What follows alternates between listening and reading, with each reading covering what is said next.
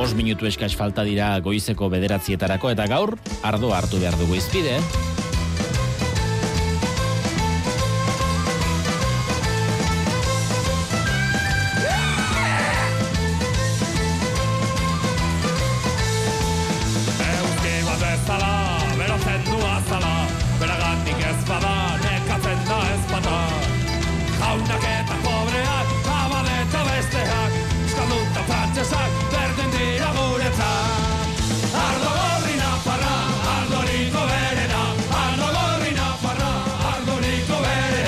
Kantuak dioen moduan, ardo gorri naparra onena ote den, edo garestiena. Argi dagoena da, ardoaren inguruan badagoela, ohiko kontsumoaz gain, beste merkatu bat. Eta horren erakusle dira, oian justos, azken hilabeteetan, hainbeste ugaritu diren, edo gutxienez zabaldu diren, ardo lapurretak ez da?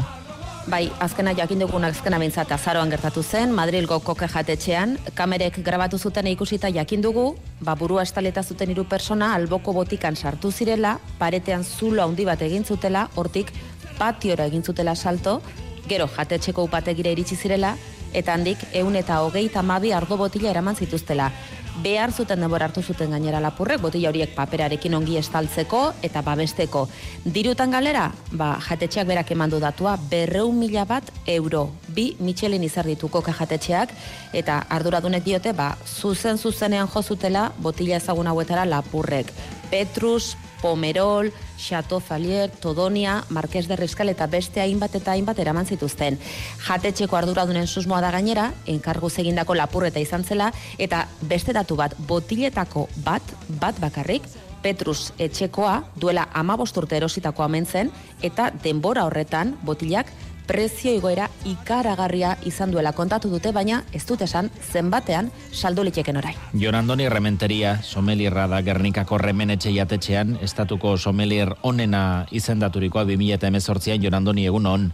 Egun on. Era honetako albisteak entzun da, zuen jatetxeetan, eh, hainbeste ardo eta hain ardo ona duzuen eh, arduradunei sortzen zaizue kezka. Hombre, eso zer beti bai. Bueno, hori eukigu, eh, beti buruan. Baina hitz egin dote kokiko sumilerekin eta atriokorekin ere bai, eta bueno, eh, ez gauze libre danok, eh? Osa, que Mhm. guk ipinigu geure, guzti, geure guztiak gauzek, ez eh, sartzeko jendea. Uste zuk bestela, eurek, eh, eurekin hitz egin duzu, gertukoak dituzu, Bai. zer eh, esan dizute gertuta, gertatutakoaren inguruan? Ba, lehenengotan, ja, eurek jakibilan undauzen botila, ze sartu zirela, ikusten da zelen e, bideotan grabatu de, e, ez, e, alarmak ez ban salta, baina kamarak grabatzen e, segidu, e, segidu ziren, eta horretaz e, e, ikusten da bezelan sartzen diren irumorroi, danak e, burua ez tapatuta dauke, eta dore doaz, ba, a, borti horrek hartzera, bakarrik. E, irten dabe beste piluan, baina aurten dabe, ba, egun da hogeta mar botila gutxi gora bera, eta eure badeskikien nuntzago esan e, ardoak. Hori da, ez? E, Bai. horrek erakusten du, irudi horiek erakusten dutena da, e, bazekitela zertan ari ziren, eta zer nahi zuten. Bai, bai, informazio asko eukibien e, hori egiteko. Hmm. E, koke jatetxekoa bezala, zuen etxeko, zuen jatetxeko bodega upategia antzekoak dira, esan nahi dut, e, jatetxe baten eta beste batzuren artean gutxi gora bera berdintxu antolatzen eta zaintzen dituzu ardoak? Bai, horretaz bai, baina sartzeko e, bodegara gu ga- gatze odeko gu, ze hortaz e, eurek deki ba hori ze e, e, hormak, eta hormak e, ba, zulutu eskero ba sartzen dire, ba guk dekugu lur azpian, eta ezin da bakarrik leku batetik izalda bezartun. Eta gero be, oin egiten dutena da, ba, e, botiak aldatu tokiz. Ez daude beti leku berdinen. Eta horretaz, bueno, zu sartzen bazara, ez dakizu nun egon leiken ardo garestienak. Ze, karo, oso garestia daude. Somelier bati, galde dakioke, bere bodegan zenbat botila, zenbat referentzia dituen, edo hori eh, Bai. hartza, hartzaiari hartaldea ez, zenbat ez, ardi ez dituen galdetzea bezalakoa da. Hori kartan ikusten da, nik online bertan dekotez mila eta bosten ardo desberdin, eta botega totales hogeta bi mila botila. Baina, bueno, koke bedeko ze mila botila, marka diferente desberdin, eta, claro, eh, horretaz eh, ez da ardure. Eh, jakit jegetxik segetxik ez. Ez da ardura. E, koke jatetxeko lapurreta zerrenda luze bateko azkena da, eta mm, oiane gertu baditugu beste adibide batzuk.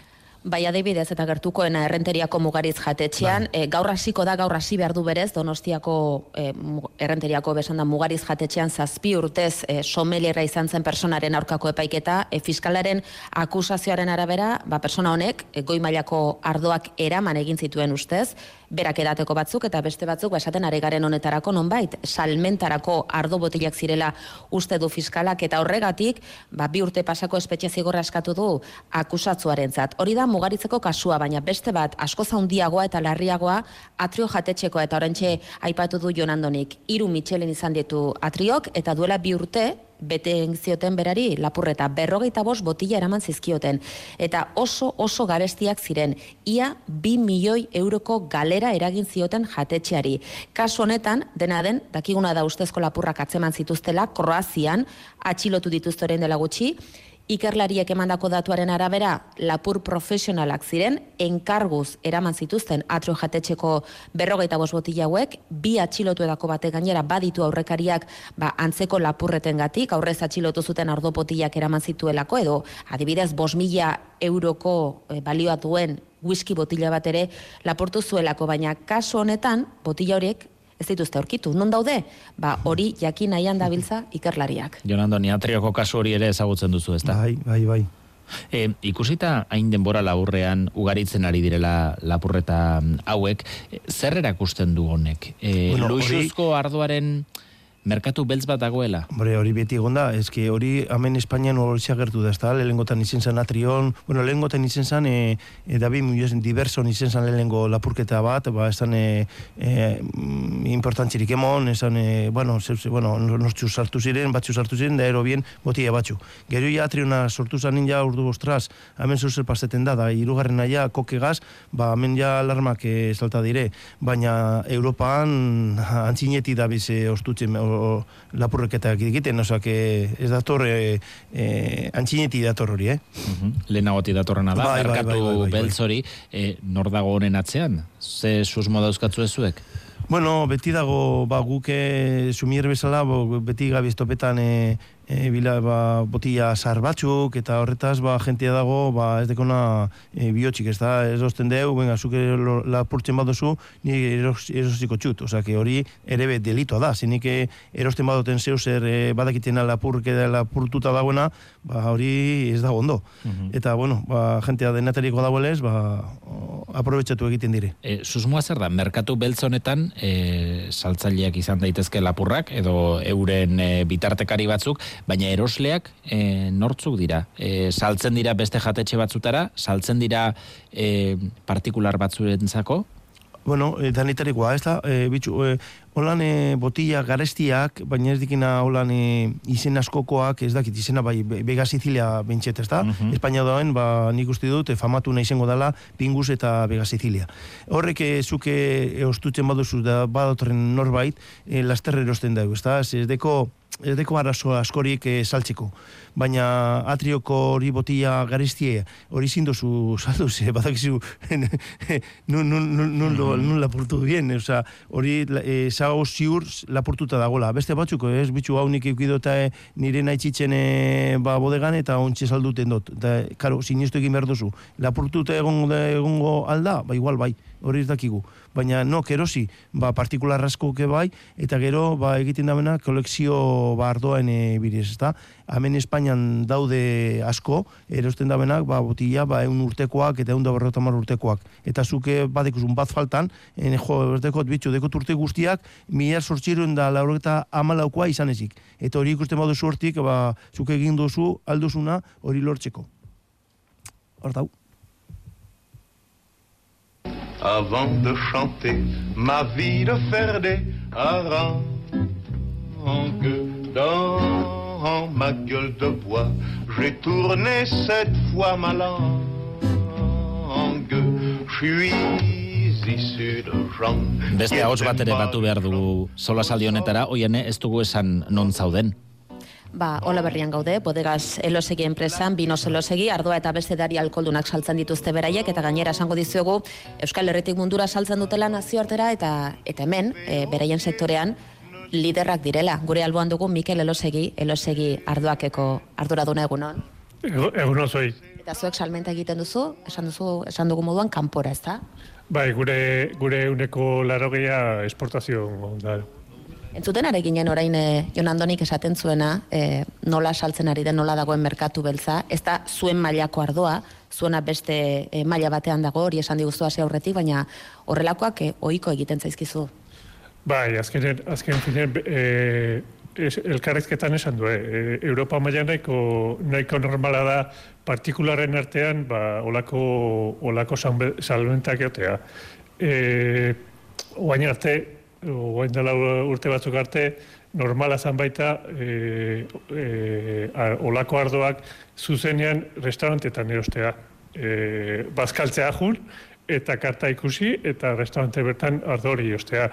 E, ze pasatzen da, ba, guen, e, hemengo e, globalizaziokin e, Rusiar da Txinar e, diridunak ba, eozin gauza kapaz de egiteko olako, olako ardok e, eosteko azkenen e, hor atrion saldu dituzten e, o, o lapurtu dituzten ardok e, hori da e, artea lapurtzea da, e, kuadro bat edo eskultura lapurtzea bezala da, eta azkenen be- hori horiek e, beraientzako e, estatus, estatus mail, mail bat e, lortzea da. Aipatu dituzu, aipatu dituzu Mikel, e, Errusiako eta Txinako dirudunak. Bai, bai, et, e, nor- normal, normalen e, olako, olako produktua joten die e, Rusiara, Txinara, eta gero baita ere e, e, Ego Ameriketara. Mhm. Bai, E, ardoaren Kasu me- merkatu beltzori, Iñaki. e, guk pentsa baino zabalduago dago?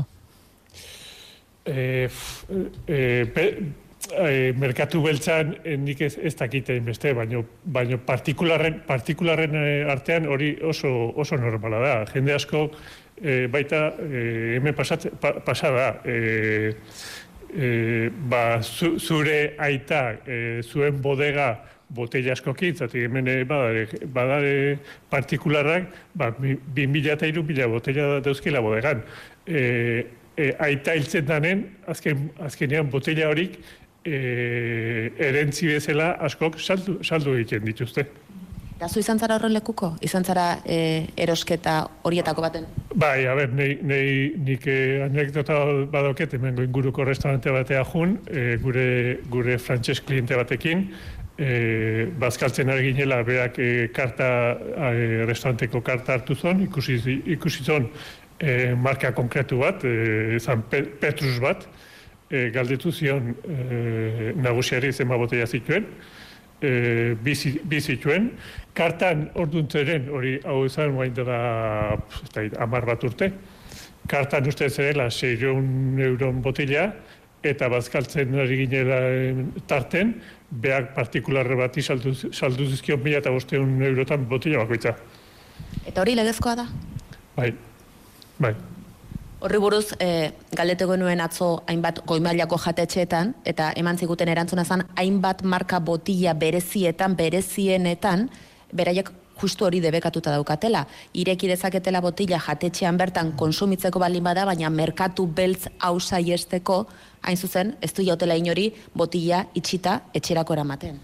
Bai, baina hori hori e, oain da. Oain dela urte batzuk e, e, ez e, hori nahiko normala zen. Eta nik, e, nik esan deten restaurante hortan e, handik aurrea badakit debekau duela eta gainea beak e, denda online bat jarri duela ardok saltzeko.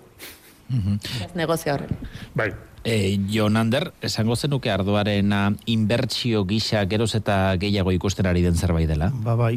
Bueno, nago adoz, e, etxinarrak eta errusarrak ere bai, baina leku guztikoa daude beti personak egiten dabena erosi ba, eure dikilako diru asko eta nahi daulako erosi. Bakarrik ez horrek e, jendeak. E, Espainian, Estatu Batuan, e, Kanadaan, e, eta Frantzian eta Italian, ez da? E, hori izan dabena, nipe hogeta mazazpi urte dero atez ni jatetxean, Bai. eta dekotez ba, ardo garestiak, baina garestiak e, kanpoan merke. Osa, ni dekoten ba, botin garestina untxe bertan izango da e, botila bat e, e, lau mila euro balio duena, baina e, nik badakit e, ero- erosten ba, en, baten, baten bate, etorten bada, erosten bazten e, hori botila idibarik, salduko dauela bera, ba, zazpi edo sortzi mila gaitxik. Osa, hori ez da normal, handi, nik errotxeagaitik ertot izten, ez dute saltzen inoiz botia idibarik. Nik, eh, nik nahi duzu edan, baina jatetxean, baina botila iditza, ez e, sarratuta. Mm, Zarratutako boteiarik saldu ez, zabaldu eta eta bertan e, konsumitzeko. Claro. E, ikusten direnak baita ere dira, Mikel, e, batean eta bestean subastak ardoenak, ez da? Bai, hori hori nahiko nahiko normala da, ardo ardo subastak eta gero baita ere e, nahiko normala da azkenen azken finen e, Frantzi mailan hemen e, behar dugu hasia baino e, salbenta en, en primer hori jendara da ardo ardoa in, inda gero ardoa saldu eta handik bi hiru urtetara e, e, ero- erosdunak bere, bere etxera eramaten du. E, hiru hiru urte eta gero, e, guain momentuz, nik eh, azkeneko datu dauzket, eta, eta ardo inbertsio hori eh, ematen nahi da bostetik e, zortzi, e, e, zortzi eunera. Orduan, e, ez da, e, inbertsio, inbertsio oso da. E, analista ekonomiko ere ekarri nahi dugu, gai honen inguruan galdetzeko, Niko Kuenka, ekonomialaria egun on, Bai, egun honi aquí. ardoarena inbertsio ona alda, Bai, segun eta nola planteatzen dugun. Eta segun eta e, zertan nahi dugun inbertitu. Azkenetan inbertitzeko modu asko daude, baina referenteak hartuta eta referentzia asko hartu daitezke Riojako ardoari dagokion esaterako igaz izan zuen inoizko portaerarik onena, e, esportatu zuen e, prezio horik altuena lortu zuen litroko, e, 5,06 e, euro litro bakoitzeko, bai, e, ardoa sari baldin magara, ez dugu aztu behar. Lehen gaia badala, orduan horre klimat, e, aldaketa klimatikoen arabera badagoela, e, igaz, e, Riojako ardoaren salmenta kopurutan jeitsi izan, baina prezioa ego zan, baina gero bago beste merkatu batzuk aipatu duzuena, ja da, e, botietan dagoen ardo hori, lususko merkatu hori, eta hor bai zeuskulako revalorizazioak e, topatu daitezke beraz, segurtasunan begiratzen dugun referentziazko daude, baina guztiek esaten digute gorantza doa merkatua dela. e, luxuazko arduaren merkatori dagokionez, Niko, zeintzu dira puntu beroak? Ba, bitu hor, horre, e, inbertetzeko moda eusko daude, zuek ipatu duzue, ba, jende asko egiten duena da, e, botillak erosi hor sortu dira, e, bildu mazale o kolekzionisten klubak, ezaguna, ezaguna izan daiteke insoliti ezaterako, eta gero badago, e, e, inbertsio etxe bat zuzenean ardoan edo gorantza doan ardoan e, espezializatu dagoena, e, oeno deitzen dana, eta honek lan egiten, lan egiten du batez ere, e, duela goi urte Londresen sortu zen e, indize batekin, azken batean, e, e, inbertsioaren e, evoluzioa bilakera jakiteko indizeak hartzen ditu, ezta? Eta kasu honetan sortu zen Londreseko ardoaren, nobait esateko, e, indizea, libez deitzen dana, eta honeri begiratzen baldin badugu, ikusiko dugu zeran, e, sekulako portaera ona izan du, batez ere, e, 2008 batean, sekulako azkundea izan zuen, ezta? Eta gero, e, kontua da, oenon sartzeko, oenon inbertitzea oso komplikatua da, edo nor ezin, ezin, da, ezin da sartu, eta badauz modu alternatiboak ardoaren merkatuetan inbertitzeko, ezta? Eta horiek dira e, inbertsio funtzak, badira e, mundu mailan bat inbertsio funtz interesgarri, e, e, gertuen dakaguna da, e, banka martza, da, e, banka martza balear, balear uartetako e, banka pribatu bat, e, Bilbon egotza daukan azaterako, eta honek sortu zuen duela urte batzuk e, inbertsio funts bat, International Bini Katena, e, izeneko funtsa, e, ardoan inbertitzen duena, ardoaren katean inbertitzen duena esango nuke. Ez dakarrik ardoetan, baizik eta e, distribuzioa baita ere, ezta? Eta honen portaerari begiratzen baldin badiegu, ikusiko dugu zelan e, 2008 batean, euneko hogeiko revalorizazioa izan zuela, ezta? Eta e, azkenengo hiru urtei begiratzen baldin badiogu, metatutako revalorizazioa euneko amalaukoa izan da, ezta? 2008 bikoa pixkat txarra izan zelako, baina hiru urtetan euneko amalauko errentagaitasuna. Badira beste indize batzuk, e, are errentagaitasun altuagoa lortze dituztenak, tresuri guante esaterako e, Australiako indizeak hiru urtetan euneko, euneko irureun dagoita mabostien dago gora, e, pernot e, record esaterako e, haukasuntan jaizelitzak izango inbertsio funta, da izik eta enpresa bat, zuzenean e, e, alkohol e, duen edarien e, gama daukana amara urtetan euneko irurunda berrogeita marreko revalorizazioa izan duena, beraz, e, edo viajeo igual ezaguna dana, eta honek ere, untzenago begiratzen kotizazioa merkatuetan online eta gorantza doa, ez da, euneko amabi. Beraz, e, batetik zen bezetik begiratuta, argi dago e, ardoaren merkatua gorantza doala. Eta batez ere zuak aipatu dituzuen e, segmentu horiek, ez da, e, lusuzko ardoaren e, segmentu hori. Niko Kuenka, eskerrik asko. Ez horregatik, aio. Dokumentazioa begiratuz ikusi dugu 2000 eta emezortzi garren urtean sote bizetxeak markak hautsi zituela bi ardo botilen salmentan, Frantziako Borgoñako Romane konti etxeko bi botila saldu zituzten, mila bederatzireun eta berrogeita bosgarren urtekoak ziren, milioi bat euro ordaindu zituzten erosleek. E, Jonander, Mikel, maila hortako botilak ez dira maiz aurkituko, baina prezio hori justifikatua dago. A ber, e, ni pentsatzen dut, e, ordaintzen duen e, modun eta eta erosle bat balein badau, e, nik usteetan ajustifikatu daula. E, claro, ez da, ez da, ez, e, jende, jende, oso gutxi ongo da, hori, ardo hori ordaintzeko mailan, baino, baino badago.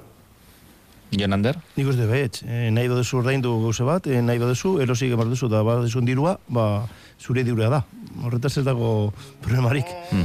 Lehen aipatu dugu, e, izan diren lapurreten e, ondorioz toki askotan ari direla segurtasun neurriak areagotzen, e, puntako jatetxe batzurekin ere hitz egin dugu, eta esan digute, esate baterako, bezeroekin egiten dituzten bisita gidatuetan ere, lapurrek e, agian pistaren bat hartu dezaketela, eta hoiek bertan bera uste ere ari direla aztertzen. Horrelako zerbait, e, Jonander, ari zarete Eh, zue pentsatzen. ez, nire bezeroak sartzen dire ikusten dabe bodegara bajatzen dire, ikusten dabe ardo guztia, garestien anpe ikusten dabe, baina egiten dotena da, no zinpein, e, leku aldatu. Aldatu. E, gero badago e, kamarak eta dago alarmak eta hori bai, baina, bueno, eske jendeak nahi da ikusi, ez da, zuk ikusten duzu, jo, e, ardo hau, baina beti inintxutez, baina ikusi ez, eta jenteri ilusia asko egiten zie, ba, ikustea, bolan milia euro askoko, ba, botiek ikustea, ez. Eta horretaz, bueno, nik ez dute itxiko, nahi jeteak nahi du ikusi, da bajatzen dira, eh? ez dago arazorik. Nik ez dute horretaz eh, problemarik. Jonander Rementeria, Gernikako remenetxe jatetzeko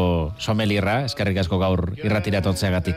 Eskerrik asko ze hori. Mikel Elosegi, bodegas Elosegiko arduraduna. Eskerrik asko zuri ere egoera honen inguruko irakurketa egiteagatik urrengo batera arte. Eskarrik asko zuei. Le temps du vin coulant dans la Seine. Les gens par milliers pourront y noyer leur peine. Je serai triste comme un saule quand le Dieu qui partout me suit me dira la main sur l'épaule, va-t'en voir là aussi j'y suis.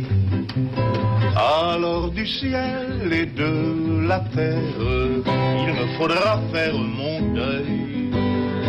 Est-il encore debout le chêne ou le sapin de mon cercueil? Est-il encore debout le chêne ou le sapin de mon cercueil? S'il faut aller au cimetière, je prendrai le chemin le plus long. Je ferai la tombe buissonnière, je quitterai la vie à reculons. Tant pis si les croquements me grondent,